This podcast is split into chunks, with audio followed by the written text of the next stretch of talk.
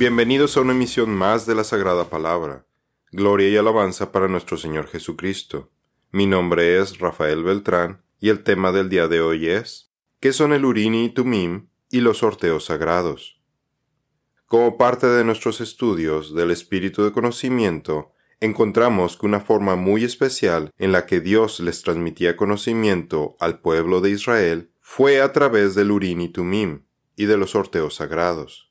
En esta emisión veremos que estas eran herramientas con usos diferentes, pero que mostraban el juicio del Señor.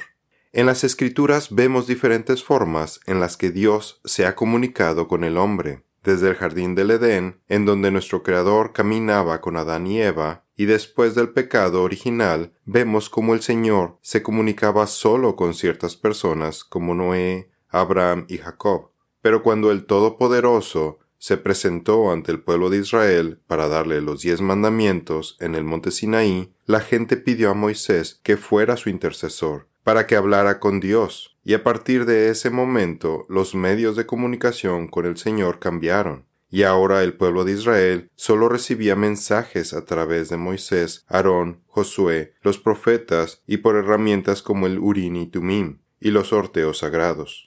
Después vendría Jesucristo y cambiaría nuevamente la forma de comunicación cuando el velo del templo se partió a la mitad, dándonos libre acceso al Padre por medio de nuestra oración, y además de que se consolidaron las escrituras en la Biblia, en donde se nos revela toda la palabra de Dios que necesitamos para nuestras vidas.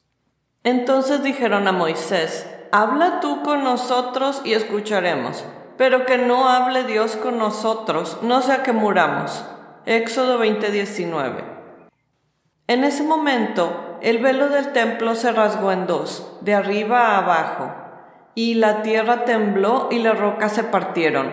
Mateo 27:51. El Urim y Tumim. La primera vez que escuchamos acerca del Urim y Tumim es en Éxodo 28:30, porque eran parte del traje de Aarón, el sumo sacerdote el Señor les estaba dando este medio de comunicación al sumo sacerdote para que le ayudara con las decisiones de gobierno teocrático del pueblo de Israel, después de que Moisés falleciera. El Urín y Tumim eran colocados cerca del corazón del sumo sacerdote dentro del efod, donde se encontraba también el pectoral, con las doce piedras preciosas, las cuales estaban grabadas con los nombres de las doce tribus de Israel. Aarón llevará los nombres de los hijos de Israel en el pectoral del juicio sobre su corazón, cuando entre en el lugar santo, continuamente por memorial delante del Señor. Pondrás en el pectoral del juicio el Urim y el Tumim, y estarán sobre el corazón de Aarón, cuando entre a la presencia del Señor. Aarón llevará continuamente el juicio de los israelitas sobre su corazón delante del Señor. Éxodo 28, 29 al 30. Después le puso el pectoral y dentro del pectoral puso el Urim y el Tumim. Levítico 8:8.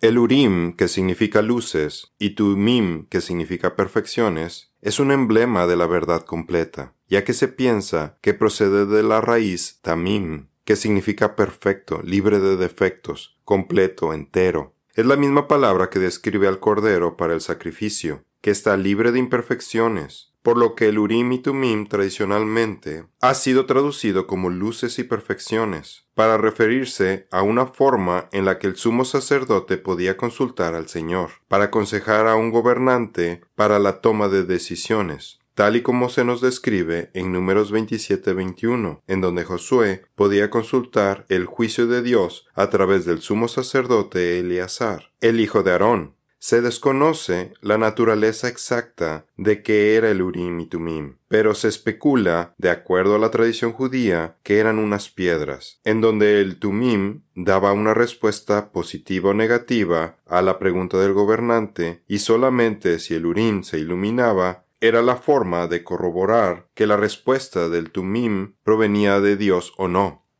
Él se presentará delante del sacerdote Eleazar, quien consultará por él por medio del juicio del Urim delante del Señor. A su palabra saldrán y a su palabra entrarán, él y todos los israelitas con él, es decir, toda la congregación. Números 27-21. Existen referencias extrabíblicas que nos mencionan otras piedras que brillaban en la vestimenta del sumo sacerdote, además del Urim. El historiador judío Flavio Josefo menciona que las piedras que llevaba sobre sus hombros brillaban cuando un sacrificio era aceptado por el Señor. Y no solo eso, sino que antes de las batallas militares, las doce piedras del pectoral brillaban para indicarle a los soldados que serían victoriosos. En cuanto a estas piedras, de las cuales ya les dije anteriormente, el sumo sacerdote las traía sobre sus hombros, las cuales eran sardonixes. Creo que no necesito describir su naturaleza, siendo conocidas por todos. Una de ellas brillaba cuando Dios estaba presente en sus sacrificios. Me refiero a la que era de en su naturaleza como un botón sobre el hombro derecho. Rayos brillantes salían de ahí, y eran vistos incluso por aquellos que estaban más lejos, cuyo esplendor no era natural antes para esta piedra. Ahora les mencionaré lo que es aún más maravilloso que esto, ya que Dios ha declarado desde antes que por esas doce piedras que el sumo sacerdote llevaba en su pecho y las cuales fueron insertadas en su pectoral, cuando ellos fueran a ser victoriosos en la batalla, porque un gran esplendor brillaba de ellas antes de que el ejército comenzara a marchar, para que toda la gente estuviera sensible a que Dios estaba presente para ayudarlos. Antigüedades judías, Flavio Josefo. En las escrituras podemos corroborar que el uso del Urim y Tumim corresponde a un periodo de unos 500 años, desde los tiempos de Josué hasta los tiempos del rey David, antes del primer templo. No se sabe qué pasó después y por qué se descontinuó su uso, pero después vemos que los mensajes del Señor fueron dados a través de profetas, tal vez por ser más complejos y para que fueran más claros para el pueblo de Israel. Cabe mencionar que el Urim y Tumim se vuelven a mencionar en Esdras 2.63 y en el pasaje paralelo de Nehemías 7.65. Pero entendemos que es una mención algo irónica, Similar a si hoy en día dijéramos que nadie coma esto hasta que aparezca el arca de la alianza, para expresar que nos referíamos a un tiempo indefinido, corroborando que el Urín y Tumín ya estaban en desuso luego del exilio. El gobernador les dijo que no comieran de las cosas santísimas hasta que un sacerdote se levantara con Urim y Tumim. Esdras 263. Adicionalmente, Flavio Josefo menciona que tanto el pectoral como el sardonyx dejaron de brillar 200 años antes de que él escribiera su libro Antigüedades Judías, y nos explica que la razón fue debido a las transgresiones a las leyes de Dios. Con la información que tenemos del Urim y Tumim, podemos ver que apuntan a Jesucristo, porque tenemos los elementos de luz del Urim que apuntan a Jesús, la luz del mundo, en Juan 8:12, y del Tumim está el elemento de la verdad, la perfección libre de defectos, que nos hablan que Jesucristo es la verdad y el Cordero de Dios que quita el pecado del mundo. Y las iniciales en hebreo del Urim y Tumim son Aleph y Tav, que nos hablan de que Jesús es Alfa y Omega, el principio y el fin, de Apocalipsis 22:13. Como lo vemos en nuestro artículo Génesis 1, ¿cómo puedo identificar a Jesucristo como el Creador? Jesús dice, ustedes examinan las escrituras porque piensan tener en ellas la vida eterna, y son ellas las que dan testimonio de mí. Juan 5:39. Ejemplos del Urín y Tumim en las escrituras. En el versículo de primero de Samuel 14:41 no pareciera que se esté hablando del Urín y Tumín, porque solo se menciona la frase da suerte perfecta. Pero si nos apoyamos en la información adicional que se encuentra en la Septuaginta, la traducción al griego del Antiguo Testamento, descubrimos que este pasaje nos está hablando acerca del Urín y Tumín, porque dice y Saúl dijo, Jehová, el Dios de Israel, ¿por qué no has respondido a tu sirviente este día? Si hay inequidad en mí o en Jonathan mi hijo, da Urim, y si sea tu pueblo Israel, da Tumim. Y Jonathan y Saúl fueron tomados por lote, pero la gente escapó. Por lo que da suerte perfecta, nos está hablando de que el rey Saúl pidió consejo al sumo sacerdote para identificar al culpable de haber desobedecido la orden que él dio a sus soldados.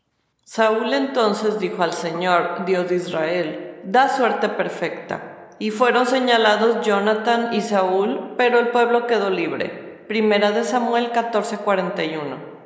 Más adelante vemos claros ejemplos del uso del Urín y Tumín, ya que el rey David hace largas preguntas cuando consultó al Señor mediante el sumo sacerdote en Primera de Samuel 23 del 2 al 4 y Primera de Samuel 30, 7 y 8.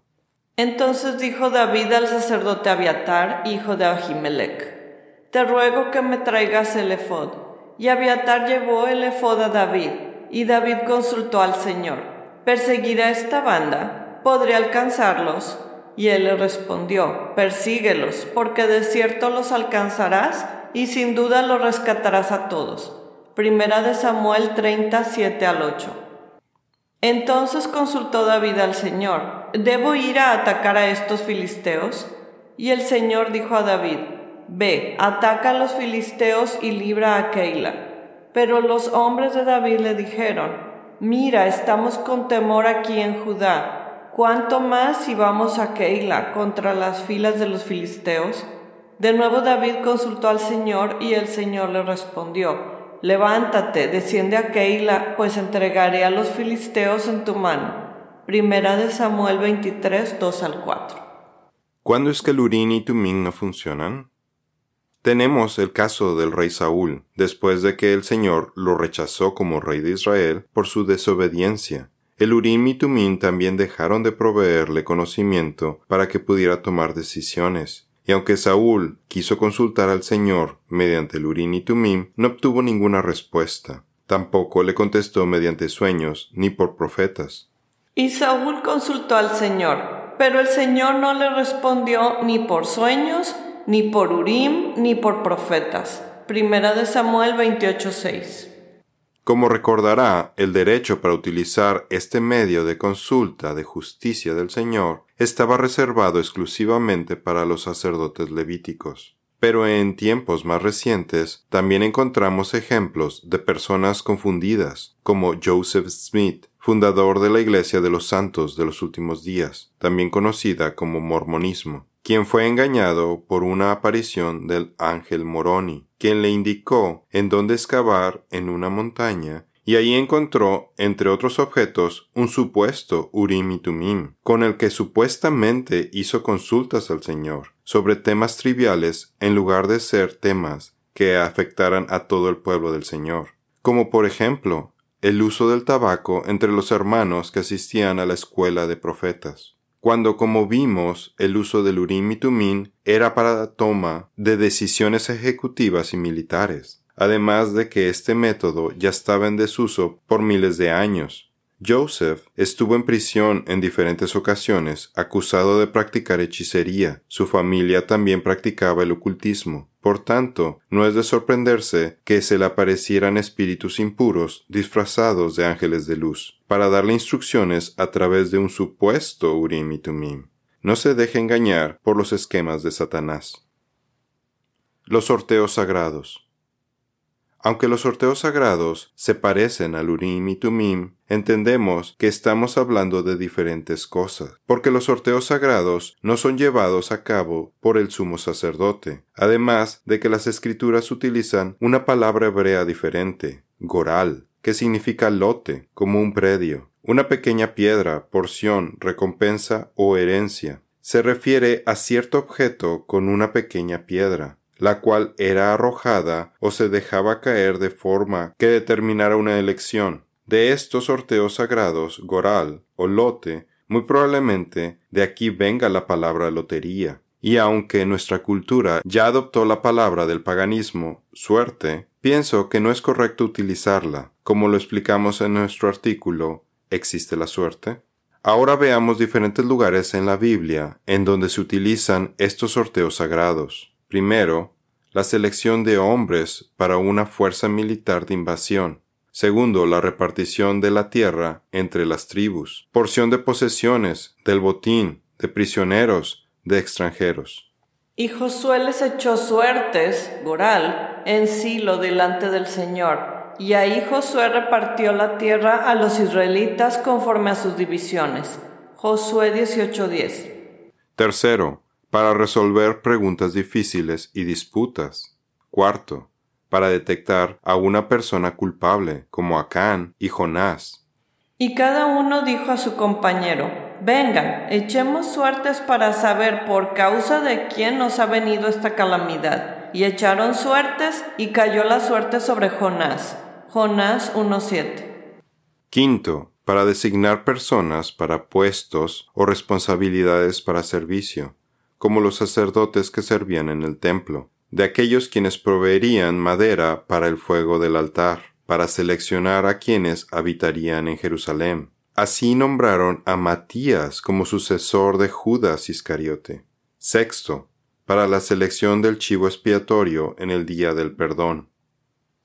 Copia pagana de los sorteos sagrados. Las escrituras nos mencionan que no solo los israelitas utilizaban estos sorteos sagrados, también vemos una versión pagana, por ejemplo, los romanos que se repartieron las vestiduras de Cristo.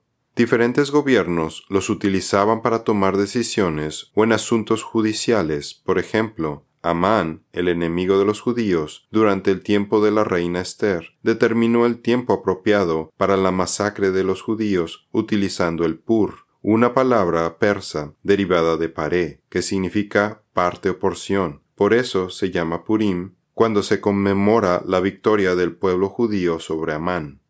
En el mes primero, que es el mes de Nisan, en el año duodécimo del rey Asuero, fue echada Pur, esto es, la suerte, delante de Amán, de día en día y de mes en mes, y salió el mes duodécimo, que es el mes de Adar, Esther 3.7. Recordemos que el enemigo busca copiar las cosas que hace el Señor, y la adivinación es una copia satánica del sorteo sagrado. Porque los terafines hablan iniquidad, y los adivinos ven visiones mentirosas, y cuentan sueños falsos, en vano dan consuelo. Por tanto, el pueblo vaga como ovejas, está afligido porque no hay pastor. Zacarías 10.2. Josías también quitó a los adivinos y a los espiritistas, los ídolos domésticos y los otros ídolos, y todas las abominaciones que se veían en la tierra de Judá y en Jerusalén, con el fin de confirmar las palabras de la ley que estaban escritas en el libro que el sacerdote Hilcías había hallado en la casa del Señor. Segunda de Reyes 23-24.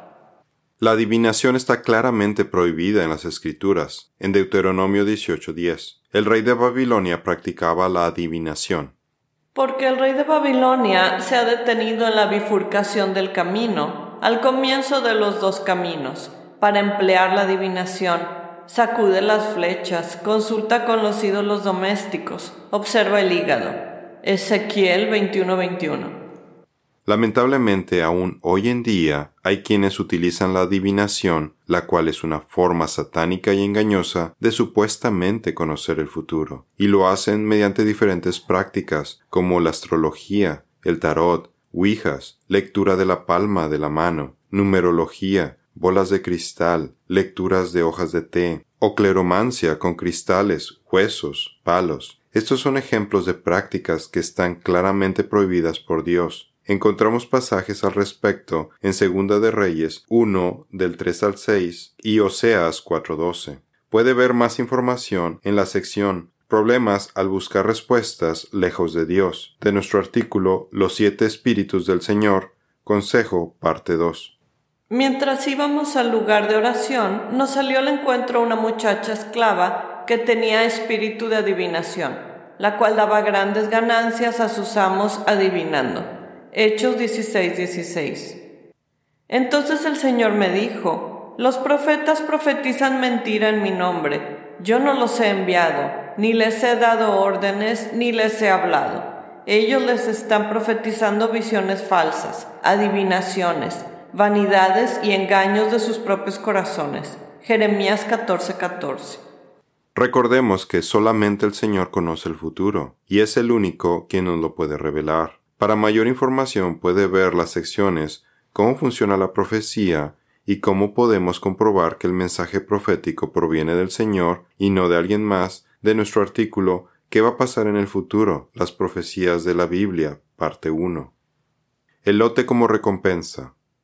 Otra aplicación que tiene la misma palabra hebrea goral para lote también es utilizada como recompensa, porción o herencia.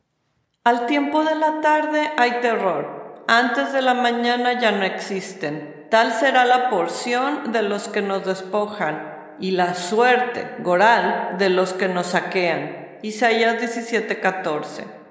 Pero tú sigue hasta el fin, descansarás y te levantarás para recibir tu heredad, goral, a fin de los días. Daniel 12:13. Cabe mencionar que mientras que encontramos seis verbos diferentes en hebreo que significan lanzar, dar o caer para describir el método de elección por lote, las traducciones en español se limitan a decir para todos los casos echar suertes. Veamos los ejemplos. Primero, en Levíticos 16.8 se utiliza Natán, dar, conceder, establecer. Segundo, en Josué 18.6, Yará, arrojar, disparar, lanzar. Tercero, en Josué 18.8, Salak, arrojar, tirar. Cuarto, en Proverbios 16.33, Tul, tirar, llevarse, lanzar. Quinto, en Isaías 34.17, Napal, caer. Y sexto, en Joel 3.3, Yadad, lanzar. Para concluir, me gustaría recordarles que ya no necesitamos el Urim y Tumim ni los sorteos sagrados, porque nuestro Señor Jesucristo es quien nos revela la voluntad de Dios. Mediante su palabra, Él vino a revelarnos misterios y sigue trabajando activamente mediante su Espíritu Santo, guiándonos hacia toda verdad. La roca, su obra es perfecta, Tamim, porque todos sus caminos son justos Dios de fidelidad y sin injusticia, justo y recto es Él. Deuteronomio 32.4. Esto es todo por el día de hoy. Los esperamos en nuestra siguiente misión. Que Dios los bendiga.